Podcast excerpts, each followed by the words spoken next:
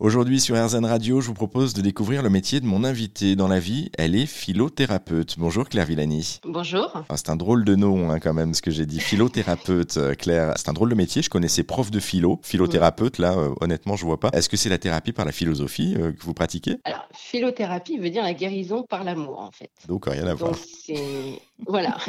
mais, enfin, rien à voir. Tout est amour dans la vie. De oh là, façon. ça commence à prendre une tournure avons- philosophique. Et nous- Ah, euh, bah, obligatoirement, vous pensez bien. Nous avons tous des problématiques différentes ou pas. Et la base, de toute façon, est toujours liée à l'amour. Donc, c'est vrai que les consultations de philothérapie ont vraiment pour but, en fait, de sortir de la victimisation pour prendre ses responsabilités. Voilà, c'est mon travail sur le côté émotionnel. Euh, J'essaye avec donc euh, les personnes qui me consultent de, bah, de les aider à améliorer leur chemin de vie, à poser euh, vraiment euh, tout leur bagage euh, émotionnel euh, négatif. Euh. donc on, on avance ensemble vraiment pour les libérer en fait. Est-ce que vous Ouais. pouvez expliquer euh, comment vous guérissez justement l'âme par l'amour? J'ai pas vraiment d'explication. J'ai un don particulier pour discuter donc justement avec toutes ces personnes-là et le, et- et le fait aussi d'être médium me permet de pouvoir visualiser tout de suite la problématique de la personne qui vient me consulter. Donc forcément, on gagne du temps. Les personnes des fois ont, ont peur de me révéler certaines choses, donc euh, moi ça me permet de pouvoir justement aller chercher un petit peu ce qui ne va pas, leur mettre justement euh, leurs problématiques et leur dire voilà déjà il y a ça, ça et ça et je pense que ce serait bien d'avancer sur ça, ça et ça. Et c'est vrai qu'elles ressortent tout le temps euh, beaucoup plus soulagées. Euh, après j'ai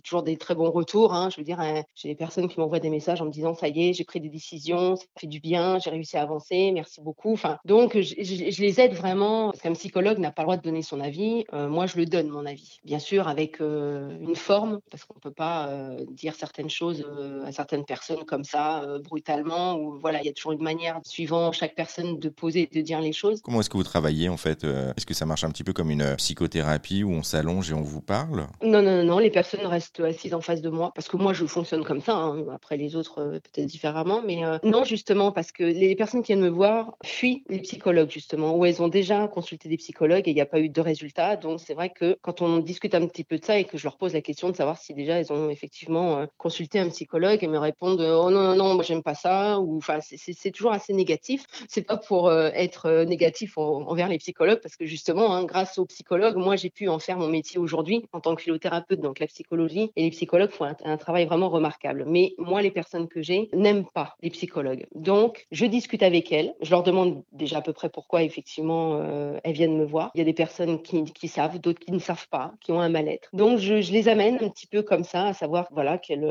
par rapport à leur mal-être, est-ce qu'elles ont des angoisses? Est-ce que, et suivant, effectivement, leurs angoisses aussi, ou des, des, des- maux physiques hein, qu'elles peuvent euh, ressentir, ça me donne des indications aussi sur certaines euh, émotions. Et je remonte comme ça avec elles aussi dans leur passé jusqu'à l'enfance. Et on finit, de toute façon, au bout de trois quarts d'heure, à trouver le démarrage, en fait, hein, à trouver vraiment le noyau du problème. Comment est-ce que vous êtes devenu, vous, euh, philothérapeute? Bon, déjà, moi, je suis autodidacte hein, depuis petite. C'est vrai que j'aspire à, à évoluer, à toujours évoluer. Même encore aujourd'hui, mon chemin de vie n'est pas terminé, mon évolution n'est pas terminée. Et c'est vrai que j'ai eu beaucoup, beaucoup de problématiques, moi, depuis que je suis petite. Et euh, donc, j'ai commencé à aller voir un psychologue. J'avais 18 ans et j'en ai 48 aujourd'hui. Et encore aujourd'hui, je consulte par moment. Donc, j'ai 30 ans de consultation en tant que patient. Et ça m'a beaucoup aidé, forcément. Et c'est vrai que je me suis dit, arrivé à un certain moment, indépendamment de ma, de médiumnité, que j'avais vraiment un réel besoin bah, d'aider les personnes qui étaient en souffrance. Et je me suis dit, bon, bah voilà, je, je vais commencer mon activité euh, en philothérapie pour vraiment aider toutes les personnes bah, qui ont un mal-être et qui ne savent pas euh, d'où vient ce mal-être. Et voilà, ça me permet vraiment de les aider, quoi. Bon, en tout cas, on a, on a compris, c'est une véritable thérapie aussi. hein. Donc là, on le disait, hein, thérapeute de l'âme euh, qui guérit par l'amour. Merci beaucoup, Claire Villani, euh, pour euh, cette présentation. Si vous souhaitez, vous qui nous écoutez, en savoir plus justement sur Claire et puis sur son métier de philothérapeute, vous pouvez retrouver toutes les infos sur notre site internet. On a mis tous les liens sur erzan.fr.